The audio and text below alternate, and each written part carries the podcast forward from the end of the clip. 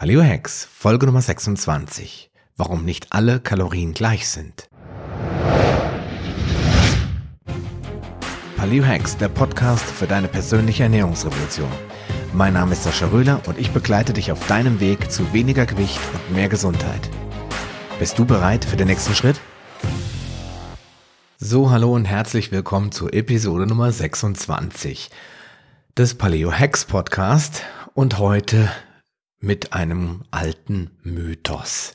Ich liebe Mythen, denn wir Menschen verlassen uns immer so sehr auf bestimmte Dinge, die so logisch und nachvollziehbar klingen wie eins plus eins ist zwei und Rauchen macht Krebs und Ärzte haben immer recht und Fleisch macht Gicht und Eier erhöhen den Cholesterinspiegel. Das sind alles so herrliche Mythen und Theorien, die müssen die Menschen, die sie in die Welt setzen, auch gar nicht beweisen.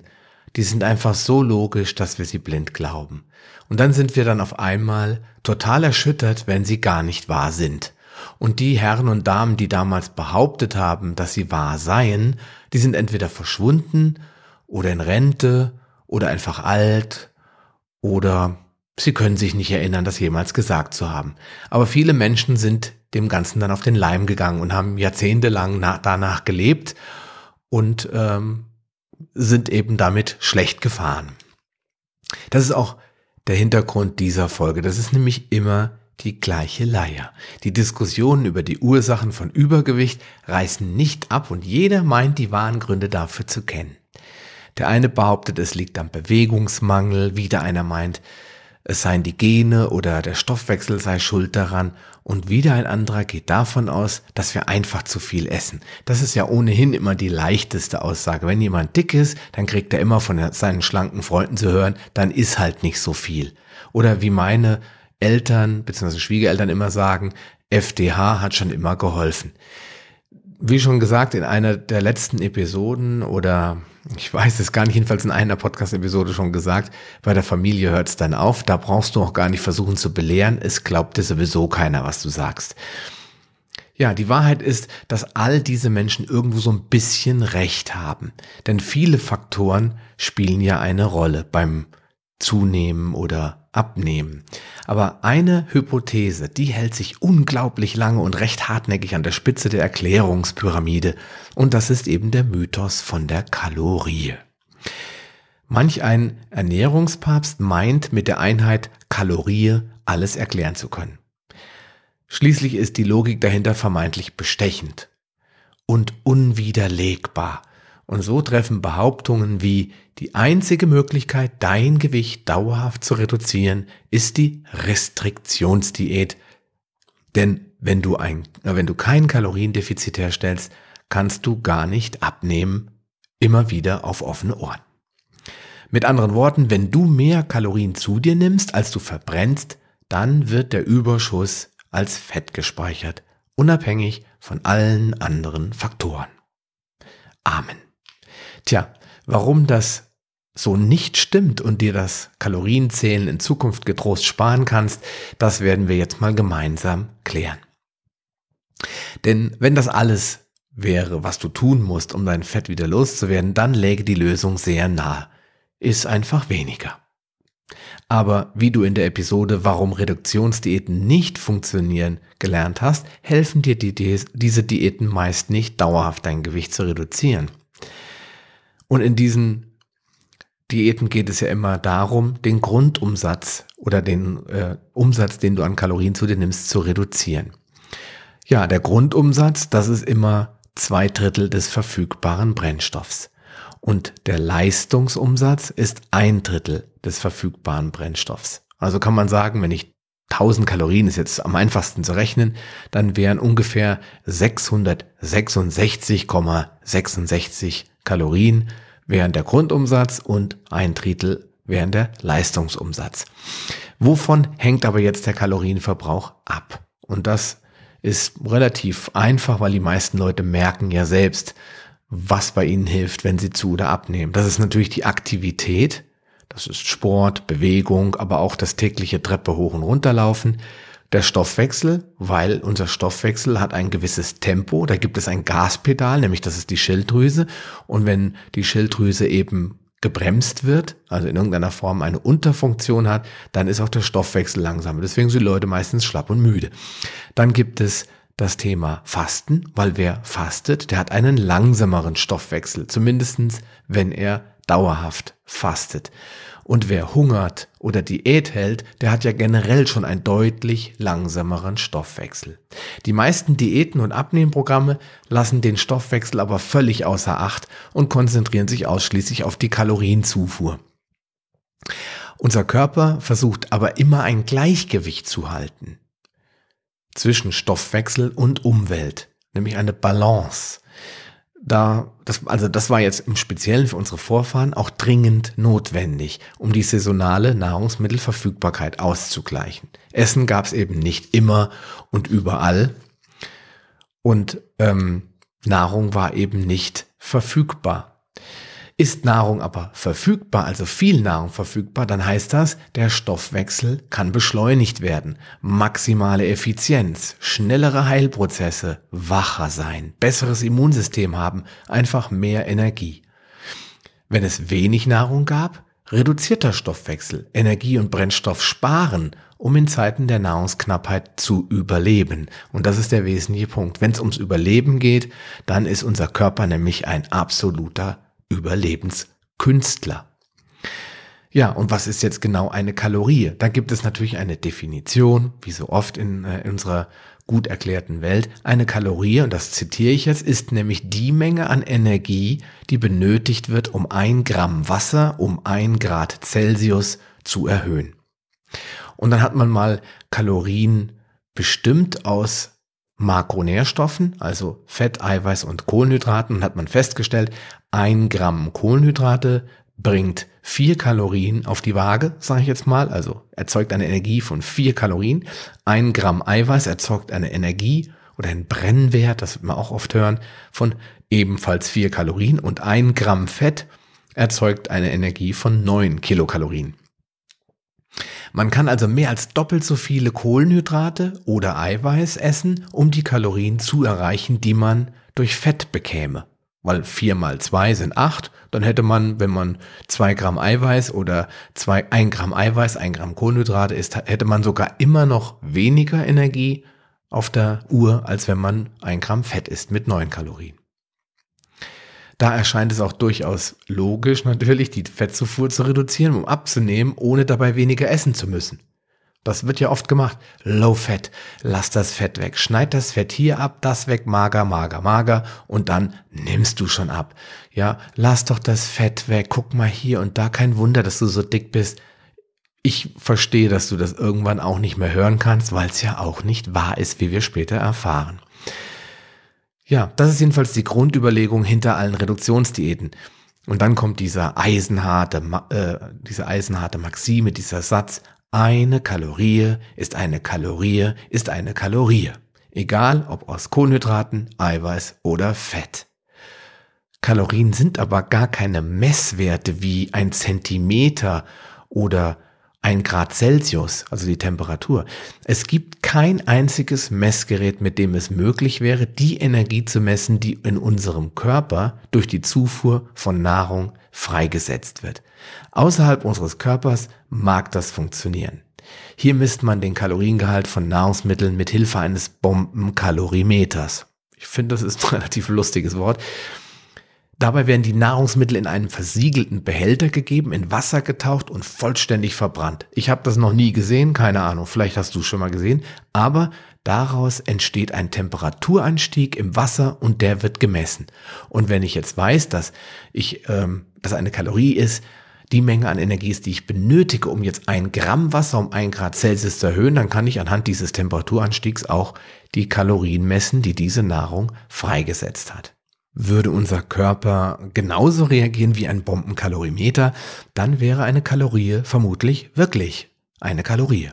Aber es gibt Faktoren, die den Netto-Kalorieneffekt beeinflussen können. Zum Beispiel bestimmte Enzyme und Hormone, die die Verbrennung von Fett fördern gegenüber der Verbrennung von Kohlenhydraten. Bestimmte Fette erhöhen die Stoffwechselrate. Also sie beschleunigen den Stoffwechsel. Nahrungsinduzierte Thermogenese. Eiweiß braucht viel mehr Energie, um verdaut zu werden, als Kohlenhydrate. Das heißt, netto kommt weniger an.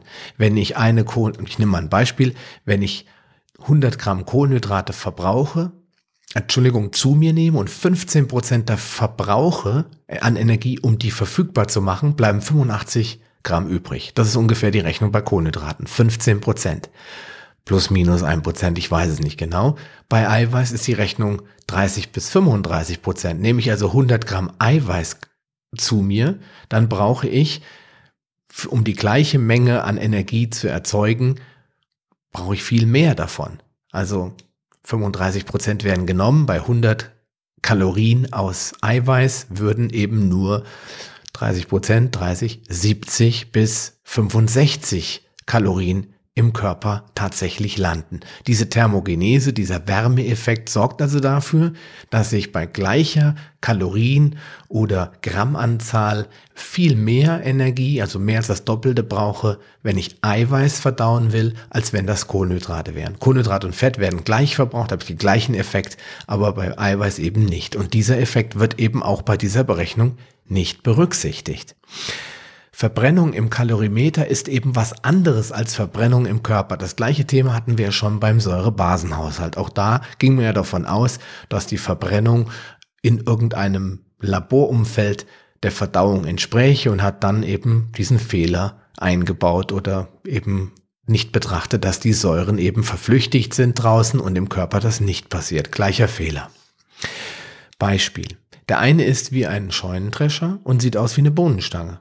Und der andere, der ist wie ein Kaninchen und wird dennoch immer dicker. Ich habe zum Beispiel so ein so ein äh, Beispielfall in meiner näheren Umgebung, zwei genau genommen. Als ich ein Kind war und bin ich mit meinem Vater im LKW mitgefahren, da gab es auf der, in der Firma, wo mein Vater gearbeitet hat, da gab es einen Vorarbeiter und der hat zum Frühstück immer, und das konnte ich kaum glauben, ähm, acht Brötchen gegessen oder zwölf Scheiben Brot also zu dieser Frühstückspause, anschließen. Und mein Vater hat das live miterlebt, weil der ist ab und zu mitgefahren auf dem LKW und hat dann seine riesigen Brotdosen ausgepackt, hat er sich noch zwei Tafeln Schokolade reingearbeitet und der war dünn, wer weiß wie. Der ist auch x-mal beim Arzt gewesen, hat gesagt, irgendwas stimmt mit mir nicht, aber der Arzt konnte nichts feststellen. Ja, der hatte halt einen schnellen Stoffwechsel. Gut, mehr brauchen wir da nicht zu nicht sagen. Das gleiche eine Freundin von meiner Frau, die hat auch, weiß ich nicht, wie viele Brötchen gefrühstückt und dann drei Stunden später zum Mittag äh, zwei Portionen gegessen und nachmittags äh, Croissants in sich reingestopft. Das hat sich bei der dann aber alles geändert, als sie ihr erstes Kind gekriegt hat. Da hat sich der ganze Stoffwechsel einmal umgebaut und jetzt gehört sie in Anführungsstrichen wieder zu den Normalverbrauchern. Ja, und das ist halt eben nicht so einfach zu erklären, mit der Kalorien über, oder mit der klassischen Theorie über die Kalorien. Wenn man also seine Kalorienzufuhr so dramatisch erhöht wie diese beiden Menschen, die ich persönlich kannte und die das wahrscheinlich, also bis auf das, die Freundin von meiner Frau, immer noch so tun und dann dabei nicht zunimmt oder auf der anderen Seite Menschen draußen rumlaufen, die so massiv ihre Kalorien einschränken und die dabei nicht abnehmen, kann ja mit dieser Kalorientheorie irgendwas nicht stimmen. Die muss, da muss irgendwas faul sein. Ja, Studien haben gezeigt, dass eine kohlenhydratreiche Ernährung die Synthese von Fett und Cholesterin erhöht. Das ist zum Beispiel auch so ein äh, Nachweis dafür, dass Kalorien nicht immer gleich sind. Werden also Teile der Kohlenhydrate durch Fett ersetzt, dann sinkt natürlich im Umkehrschluss auch die Fett- und Cholesterinproduktion. Und damit können wir unser Gewicht ebenfalls reduzieren. So einfach ist das. Also, ich wiederhole. Kohlenhydratreiche Ernährung, Synthese, also Produktion, Herstellung von Fett und Cholesterin erhöht sich. Das haben Studien gezeigt. Und wenn ich jetzt hingehe und diese Kohlenhydrate eben ersetze, teilweise oder ganz durch Fett oder auch Eiweiß, habe ich diese Synthese nicht. Das heißt, die Mehrproduktion nicht ganz im Gegenteil. Dann gehen nämlich auch die fetten Cholesterinwerte nach unten. Also ist die Lösung einfach. Ich esse nicht weniger, sondern ich esse eben weniger fetterzeugende Makronährstoffe, also weniger Kohlenhydrate. Ja, auch bei Kohlenhydraten stimmt die Theorie nicht ganz. Fructose wird sehr viel mehr in Fett umgewandelt als Saccharose. Auch da kann das nicht stimmen. Kalorie gleich Kalorie gleich Kalorie. Denn es macht schon einen Unterschied, ob ich jetzt viel Fructose esse in Form von Kohlenhydrat, also Kohlenhydrate in Form von Fructose, oder ob ich viele Kohlenhydrate in Form von Glucose esse. Also erstmal allgemein nach der Kalorientheorie ist eine Kohlenhydratkalorie beziehungsweise ein Gramm Kohlenhydrate vier Kalorien. Da wird nicht unterschieden zwischen Fructose und zwischen Glucose, aber es ist so, dass Fructose durch den Körper besser aufgenommen wird, beziehungsweise bevorzugt in Fett umgewandelt wird. Vielleicht erinnerst du dich, dass ich das schon mal erklärt habe am Beispiel der Steinzeitmenschen mit dem Honig. Wenn die den Honig kriegen, fressen sie ihn in Übermengen, weil sie genau wissen, dass dieser ihnen das Überleben sichert. Weil in Fett umgewandelt, es gibt ein kleines Polster und dann können sie auch mal vier, fünf Tage ohne irgendwas zu essen überleben. Ja, und das hat man auch an Ratten mal ausprobiert, diesen Effekt. Man hat diese nämlich mit Maissirup gefüttert, das ist Fructose, sie wurden fettleibig. Und dann hat man das gleiche gemacht, wirklich exakt die gleiche Menge, aber nicht Maissirup, sondern Saccharose, also klassische Haushaltszucker, und sie wurden nicht in diesem Maße fettleibig. Fructose erhöht zudem die Wirkung des Hormons Grelin und Grelin, das signalisiert deinem Gehirn Hunger. Und Grelin hat einen weiteren Nachteil, denn es gibt ja immer einen Protagonisten und einen Antagonisten in unserem Körper. Und der Gegenspieler vom Grelin ist das Transporthormon Leptin oder das Hormon Leptin. Und der Transport dieses Hormons Leptin wird durch Grelin gehemmt oder gestört. Nun, wenn Leptin nicht wirken kann und damit nicht ein Sättigungsgefühl steuern kann, dann fördert das natürlich nur eines, nämlich die Gewichtszunahme und die Fettspeicherung. Ja, und Glucose und Fructose, die in dieser Kalorientheorie als völlig identisch dargestellt werden, sind es eigentlich nicht, denn die primäre Aufgabe der Glucose ist die Energieerzeugung oder Energiegewinnung. Das heißt, wenn du schnelle Energie brauchst, zum Beispiel beim Laufen, beim Rennen, bei Kraftanwendungen, zum Beispiel im Fitnessstudio, dann wird der Körper immer Glucose fordern. Fructose hat aber die primäre Aufgabe, Fett zu speichern. Und das wird auch bevorzugt getan. Natürlich wird ein kleiner Teil davon auch zur Energiegewinnung herangezogen, aber primär, und das ist ja das Wichtige, dient Fructose als Fettspeicher. Ja, und nun zum Schluss noch eine einfache und nachvollziehbare Rechnung. Es gibt eine offizielle Untersuchung, bei der Wissenschaftler ausgerechnet haben, dass du, wenn du 3500 Kalorien mehr isst, als du verbrennst, 450 Gramm Fett aufbaust. Das klingt enorm viel, aber es gibt sehr viele Menschen, die ohne zusätzliche Aktivität täglich durchaus 1000 bis maximal 3000 oder vielleicht auch mehr Kilokalorien zu sich nehmen und das rein rechnerisch gar nicht brauchen. Mal ein Beispiel. Eine Tafel stinknormale Vollmilchschokolade mit 100 Gramm hat ca. 500 Kilokalorien. Ein Croissant mit Butter ebenfalls um die 500 Kalorien. Das geliebte Bierchen kommt auf immerhin 150 Kalorien und der leckere Fruchtjoghurt von Landliebe mit Erdbeeren ebenfalls. Was ich damit sagen will, ist, dass 500 Kilokalorien zu viel ganz schnell erreicht sind, ohne ins Fressen zu verfallen.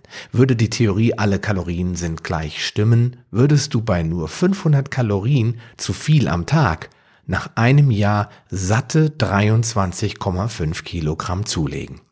Nach zehn Jahren hättest du auf diese Weise unglaubliche 235 Kilogramm zugenommen.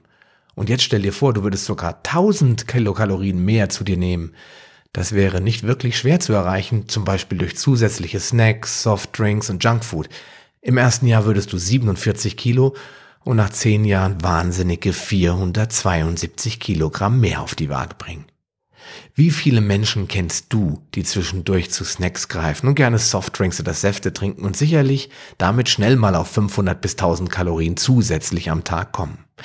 Aber wie viele davon wiegen 470 oder mehr Kilogramm? Wären alle Kalorien gleich, dann müssten viel mehr solcher Menschen da draußen rumlaufen, oder? Gemäß Wikipedia gibt es derzeit aber nur eine Handvoll so dicker Menschen auf unserem Erdball. Einer von ihnen war Walter Hudson. Bis zu seinem Tod im Jahr 1991 hatte er sich auf sage und schreibe 542 Kilogramm hochgearbeitet. So ganz sicher ist man sich dabei aber nicht, denn schließlich kann man einen so schweren Menschen kaum noch zuverlässig wiegen. An seinem Höhepunkt ist er jedenfalls in der Badezimmertüre seiner Wohnung hängen geblieben und musste von der Feuerwehr befreit werden. Er aß täglich, laut eigener Angaben, zwei große Dosen Würstchen, 450 Kilo, äh, Entschuldigung, 450 Gramm Schinken, zwölf Eier, ein Laib Brot, vier Hamburger, vier Double Cheeseburger, acht große Portionen Pommes, drei Schinkensteaks oder zwei Hähnchen, vier gebackene Kartoffeln, vier Süßkartoffeln, vier Köpfe Brokkoli und einen großen Kuchen.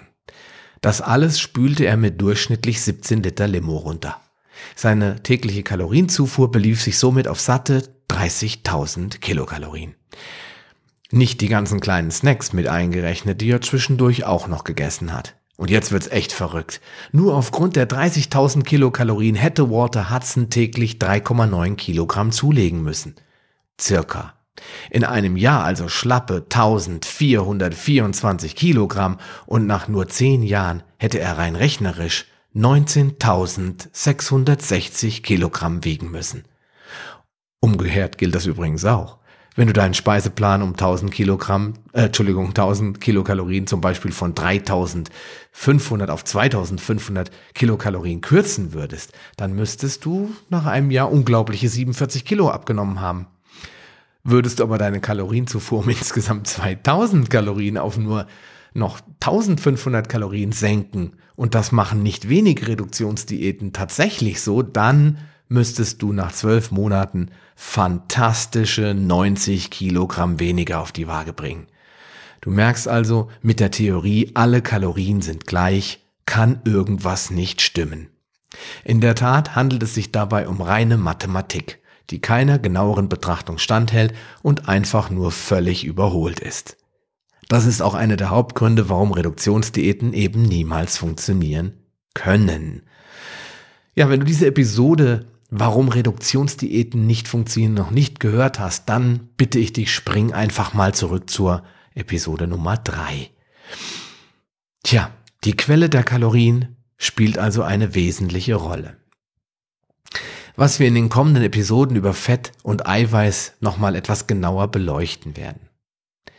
Ja, was kannst du nun tun, um der Kalorienfalle zu entkommen? Neben dem nicht mehr dran glauben. Erstens, hör auf Punkte und Kalorien zu zählen. Ersetze zweitens die Kalorien aus Kohlenhydraten durch Fett und Eiweiß. Und drittens, mache niemals, niemals mehr eine Reduktionsdiät. Wenn du drei Monate vor den Sommerferien nochmal drei bis vier Kilo abspecken willst, damit du in deinen hübschen Bikini oder die klasse Badehose passt, dann lad dir mein kostenloses E-Book dazu runter und beachte diese zehn Abnehmtricks, die deine Hose garantiert rutschen lassen. Und dann kannst du dir all die anderen seltsamen Abnehmkuren, Shakes und Ernährungspläne kannst du dir dann getrost sparen. In diesem Sinne wünsche ich dir viel Spaß beim Schlankwerden und gut aussehen, wünsche dir viel Gesundheit, ein wunderbares Wochenende, denn ich nehme das gerade an einem Wochenende auf und bleib gesund. Bis zum nächsten Mal, dein Sascha Röhler. Schön, dass du dran geblieben bist. Auf paleohacks.com findest du weitere nützliche Informationen, die dir helfen, deine Ziele zu erreichen. Zum Beispiel Rezepte, Buchtipps und vieles mehr. Wenn dir dieser Podcast gefallen hat und du etwas für dich mitnehmen konntest, dann erzähle deinen Freunden davon und leite ihnen den Link zum Podcast weiter. Ich freue mich, dich bei einer der nächsten Folgen wieder begrüßen zu dürfen und wünsche dir viel Erfolg bei der Umsetzung deiner persönlichen Ziele. Bleib gesund, dein Sascha Röhler.